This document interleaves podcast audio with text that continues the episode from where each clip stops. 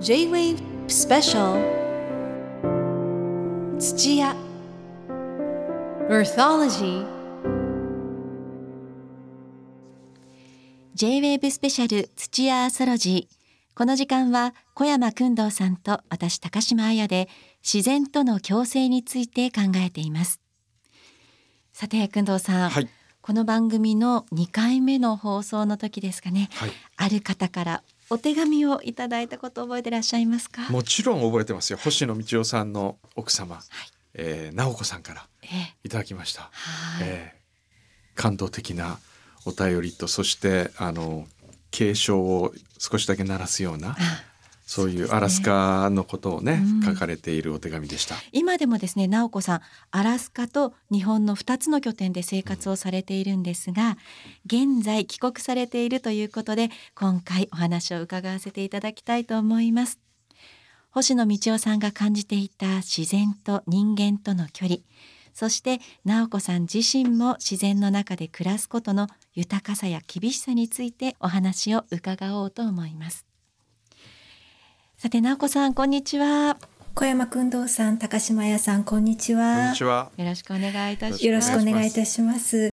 あの星野道夫さんがもうお亡くなりになられてはい。振り返ってみてどのように感じられますか？そうですね。あの、本当に、えっ、と、両方の思いがあって、はいあの、いや、もう25年も経ってしまったの、っていう思いと、はい。ああの長い25年が特にあの息子があの今、えー、と27になるのかな、えー、との成長を見てたりするとその時の流れを感じたりするんですけども、ええ。はい。あの時は星野さんおいくつだったんですか？43だったんですね。はあ。もうなんかすごくはい、年上の方がええ。亡くなった印象があったんですけど、ええまだ43歳だったんですか？そうだったんです。へええ息子さんもうん。そこからええお父さんのこう背中みたいなものは、ね、直接見るわけではない中でええええ。直子さんどんな風に育ってていかれたんですか？あのなんか私は育てたっていうよりも一緒になんかこう時を過ごす中で、あの本当にたくさんの人のあの家族や友人や周りの人たちの支えで本当に一緒にこう過ごしてきたんだなっていうことを感じますね。改めてになりますけれども、はい。道夫さんのこの自然との共生の仕方、自然の捉え方っていうのは、ええええ。どのようにご覧になっていましたか、あはい。あのー本人が著作の中で、えーと「身近な自然と遠い自然」っていうことを書いてるんですよね。はい。はい。ちょっとそのことをあの直接文章を読んだ方がお伝えしやすいので、うんちょっとだけご紹介したいと思うんですけども。私たちが日々関わる身近な自然の大切さとともになかなか見ることのできないきっと一生行くことができない遠い自然の大切さを思うのだ、そこにまだ残っているということだけで心を豊かにさせる。私たちの想像力と関係がある意識の中の内なる自然である。この文章は、えー、と北極圏アラスカの北極圏にある野生、えー生物保護区っていうところの開発か保護かっていうことで、えー、と揺れてるあの場所について書かれているものなんですけどもそれはあのそのことだけを指しているんではなくて今この文章を読み返すともっと広い意味で捉えられるんじゃないかなっていうことを感じていて。というのが、えー、と日本から見たらアラスカはやっぱり遠い自然になるかもしれませんし、あとアラスカでなくても本当に他の国々の自然については私たちとはちょっと直接関係関わりのない遠い自然になるかもしれませんよね。でそんな遠い自然の中で生きている人々や動物や植物にも思いを馳せるっていうことの大切さっていうのも含まれてるんじゃないかなって最近気がついて、はいそんなことを思いました。まさしくこの遠い自然の中にある、まあ、え性え。みたいなものを星野さんはえ言葉だったりお写真だったりでええ。私たちにこうええ伝えてくださっているわけですよえね。えーでそれがあの距離的には遠いかもしれないんですけどもやっぱりどこかで私たちにつながってくる、うん。なんかそんなことを伝えたかったんじゃないかなっていうのは思いますね。うん。それにしてもこれなんでアラスカという場所だったんでしょうか。はい、あのちょっと長くなってしまいますが お話ししても大丈夫ですか？はい。えっ、とあのもともとあの本人星野は、えー学生時代の頃初めはその漠然とした北への自然の憧れそれはまだあの北海道であったりもっと北の自然であったり特にアラスカとはつながっていなかったようなんですけども、大学生時代に神田の古本屋街を歩いていて一冊のアラスカの写真集に出会うんですよね。えでその写真集の中の一枚の写真それはあの、えー、と小型飛行機からその小さな村を撮ったネイティブの村を撮った写真なんですけどもその写真を見た時に一体こんな地の果てのような場所で人々はどうやって暮らしてるんだろうっていうのがとっても気になったらしいんですよね。でその写真のキャプションを見たらそのシュシュマレフ村って書いてあって、でもうもちろんそこに知ってる人もいませんし住所もわからないんですけども、その村に村長さんがあってシュシュマレフ村アラスカアメリカだけでじゃ手紙を書いて。えそれで多分本人もこれは届かないだろうなと思い あの地図であの同じような海岸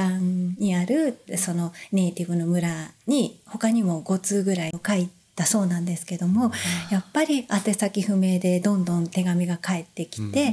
もうその一番行きたかった村にから返事は来ないんじゃないかって諦めてて半年ぐらい経ってから、本当に一番行きたかったその村の人から返事が来て「あのい。つでもあの来なさい」ってうちに滞在あのしていいからっていうような手紙返事もらうんですよね。それでもう喜んで準備してアラスカにひと夏大学生の時滞在をしてっていうことから始まってでもその時まだ大学生だったんで日本に帰って大学あの生活を続けていくんですけれども、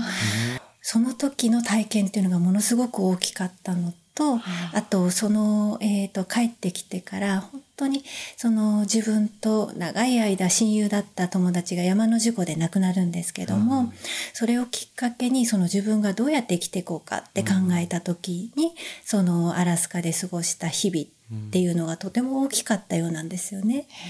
で今まではその写真ももちろん撮ったことないですし、そのどうやってそのアラスカと関わっていこうかっていう時に自分は写真を撮ったことはないけれども、手段としてそのあの写真を撮ってアラスカと関わっていこうっていうことを決めて、で写真家の方のところに弟子あの2年間その、えっと学ばせてもらってっていうような形でこうアラスカにつながってちょっと長くなってしまってあれなんですがそんな経緯があったんですよね。私もともとはカメラマンを志望されてカメラから入ってええいろんなところを見るうちにアラスカにと思ったんですが、そうではないんですね。逆だったんですよねアラスカ側にどうしても関わっていきたくてそれでどうしたらいいかっていうことで写真家の道を選んだっていう。はあ。は今ちょっとネットでシュシュマレフ村を検索してたら、ははい。ええ。星野さんが村長さんに出された手紙を、今も村長さんのお宅に保存されてるんですね。あそうなんです持っててくださっていて、ええで私はあの残念ながら本人と一緒に本人が元気な時に一緒に村に訪ねることはできなかったんですけども、えっ、と亡くなってから、えー、と2度ほど訪ねる機会があって。でその時にそのあの手紙を見せてくれてもう何十年も経ってるのに本当に大切に保存していてくださって。でそれで2回目に行った時にあのもう自分もまだお元気なんですけどもやっぱり年を重ねてるので、はい。あのこれは私に持っててほしいと言って、うん。えでコピーをしたのをええ。お渡しして原本は持って帰ってきたんですね。ええ。あそうなんですか。はい、へえ。それでで今ちょうどあの岡山で写真展があるんですけども、はい。その会場に飾ってあるので、へえ。はい。直子さんのお書きになったエッセイの中にはい。熊を恨むことありますかというええええええ。ことで、でも一度も熊が憎いと思ったことは一度もない。あそれは本当にないですね。その熊が悪かったわけではなくって、うんやっぱり人間と自然とのそのし人間側のそのやり方っていうかそういう状況が、あの良くなくって、うん。その熊がそういうふうな行動をとってしまうことになったっていうことなので、やっぱりその自然と人間との距離感とかっていうのをやっぱり人間はきちんとうん。こう守っていかなくちゃいけないなってあのいうことがあったので、はい。なのであの熊をその恨むとかっていうことは一度もないですね。直子さん普段はアラスカにお住まいで、今ははい。日本に帰ってらっしゃるということですけれどもやっぱりアラスカに帰りたくなるっていうのは、どんなとこ、ええ魅力があるんですか？アラスカは。そうですね。あの本当にアラスカに自然は厳しいんですけども、その分やあの人とのつながりっていうのが密になるというか、行ったり来たりしながらいつもこのみんなが「おかえり」って迎えてくれるとあ帰ってきたなっていう気がしたり。はい。そんな思いがありますね。であと自然の中でこう過ごしていると日々日常の中でこうなんかいろいろ流されてきてしまうところをふっと立ち止まって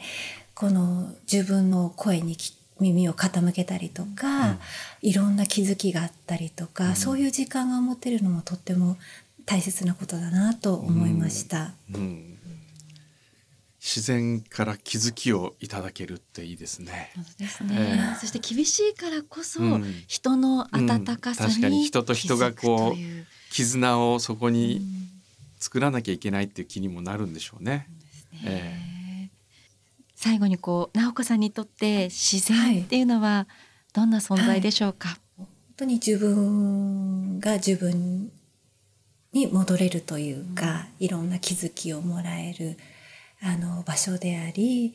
でやっぱり自分はそのていうか私個人だけではなくて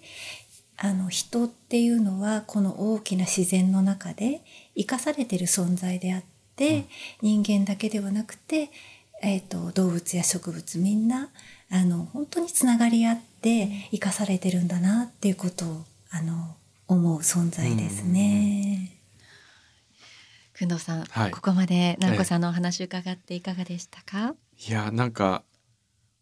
愛を感じました。うん。あの道夫さんへの愛もそうですしその自然の中に人が立っていることでさまざまな愛が際立って見えてくるようなそういう印象を受けました。直子さん今日はお話を聞かせていただいてありがとうございましたこちらこそありがとうございました。次回は直接お目にかかれることを楽しみにしております、はい、楽しみにしております。はい。この時間は星野直子さんにお話を伺いました